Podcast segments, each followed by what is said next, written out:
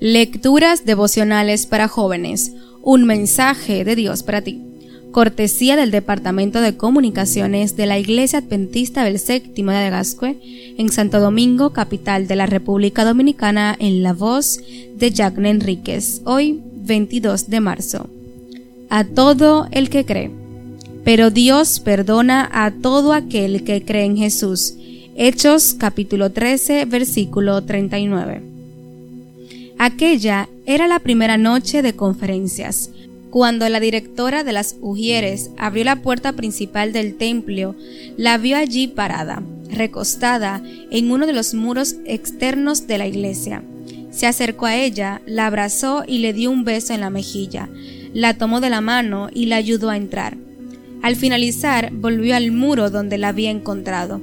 Estaba allí, parada cuando un vehículo se detuvo frente a ella se dio cuenta de que era el conferencista que le ofreció llevarla a la casa.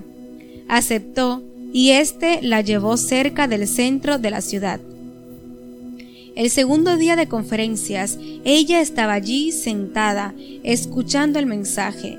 Durante varias noches asistió y al final de cada reunión el predicador se acercaba a su hogar. Al final de la primera semana, cuando el pastor hizo una llamada para aceptar a Jesús como Salvador personal, ella se levantó y pasó al frente.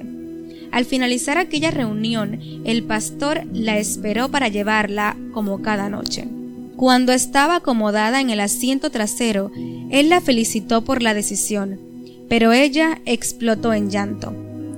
Quiero pedirle perdón por montarme en su carro y por entrar en su iglesia, dijo. Yo no pensé hacerlo, pero esa señora fue tan hermosa conmigo que no pude negarme.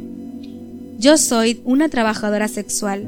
Trabajo en el centro, donde usted me ha llevado todas las noches. El día que entré al templo había escogido ese sitio para trabajar porque el lugar donde lo hago habitualmente se ha vuelto peligroso y varias de mis compañeras han sido asesinadas. Yo no quería engañarlos, pero realmente nunca había escuchado tantas cosas preciosas de la Biblia. Saber que Jesús hizo todo lo que usted ha dicho me atrapó, por eso regresé cada día. Ahora sabe la verdad. Perdóneme por haber profanado su templo y su carro.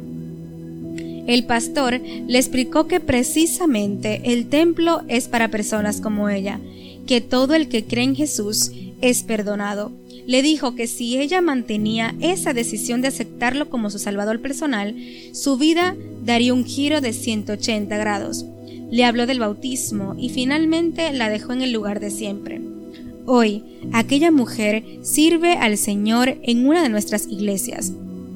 Dios te dice, hoy tu vida puede cambiar para siempre, solo entrégate. Amén.